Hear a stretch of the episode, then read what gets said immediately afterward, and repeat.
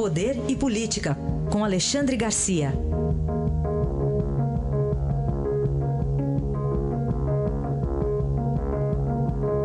Alexandre, bom dia. Bom dia, Raíssa. Bom dia, Carolina. Bom dia. Bom, semana passada, antes de, da chegada do Coelhinho da Páscoa, foi retirada a censura, né, Alexandre, sobre o antagonista e a revista Cruzoé, mas tem o inquérito aí. Como é que o Supremo sai de, dessa coisa aí, da, do inquérito das fake news? Pois é, eu diria, né, de novo, fazendo, fazendo analogia com a camisa de 11 varas, que era, que era uma espécie de camisa de tecido com a medida de 11 varas que enrolava o condenado para ele não fugir, não se mexer o, o Supremo está envolvido nessa camisa, né? principalmente porque a iniciativa de tudo isso foi o presidente do tribunal.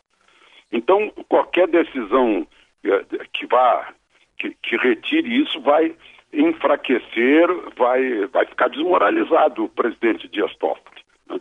E parece que se encaminha para isso, porque os mais antigos, os dois mais antigos, o decano Celso de Mello e, e, e Marco Aurélio Melo também, né, com 28 anos de Supremo, uh, mostrando o absurdo que é esse inquérito. Né? Todo inquérito tem, tem por sujeito o Ministério Público, e não é o caso desse. Né? E mais, coisa mais esquisita do, que pode acontecer no meio jurídico é que a própria vítima ou queixoso é, é que movimenta a ação, investiga, faz o inquérito, denuncia, julga, uh, condena e, e, aplica a pena e é o carcereiro. Quer dizer, todo, isso, isso se chama totalitarismo. Né? Isso é o, é o supra-sumo do totalitarismo. Então é um absurdo. Procuradora-Geral da República também diz que é um absurdo. Vai encaminhar isso para o plenário, os dois vão perder, Dias Toffoli e seu relator. Também o relator não foi sorteado, foi simplesmente nomeado. Né? Assim como Dias Toffoli fez com, com José Dirceu, que simplesmente tomou a iniciativa e tchau, fica livre. Né? Ah, então, vai ser uma semana muito difícil para o presidente do Supremo, Dias Toffoli. Falar sobre é, um recado das urnas lá na Ucrânia, né? Foi um mais humorista, um, né? né? É, mais um. Mais um recado das urnas contra o político tradicional. Foi eleito com 73% dos votos, um comediante, ator de teatro, de cinema, de televisão, Volodymyr Zelensky, 41 anos.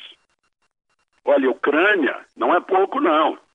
Ucrânia é o segundo maior país da Europa, só perde para a Rússia. Tem o segundo exército em, em, em número uh, da Europa. Né? A Ucrânia está cheia de riquezas minerais, está numa situação estratégica uh, uh, geoestratégica excelente. Né? É um país muito importante. E elege um, um comediante. Né? E aí eu fico lembrando daquela, daquela máxima do, do teatro romano?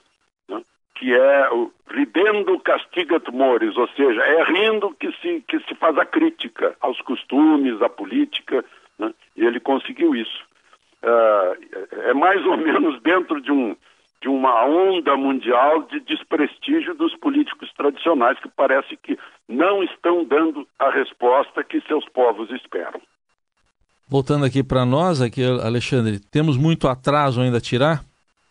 Temos, meu Deus do céu. Né? Eu, fico, eu, eu fico olhando outros países, aproveitei esse, esse fim de semana para ver o desempenho de outros países no setor de ciência e tecnologia. Tudo bem, nós temos aqui centros de excelência em São José dos Campos, em São Carlos. Né? O, o, nosso ministro de, de Ciência e Tecnologia está cheio de boas intenções, mas o nosso atraso é incrível, cada vez maior. O atraso, o afastamento das nações mais, mais modernas, mais contemporâneas, é, vai numa, numa proporção geométrica. Né? É, é, por exemplo, o que, que a gente faz em inteligência artificial?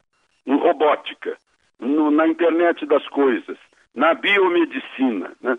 É, é, é, nesses campos que Estados Unidos e China estão disputando. Né? Só para a gente se dar conta que a eletrônica de um carro é mais da metade do valor do carro.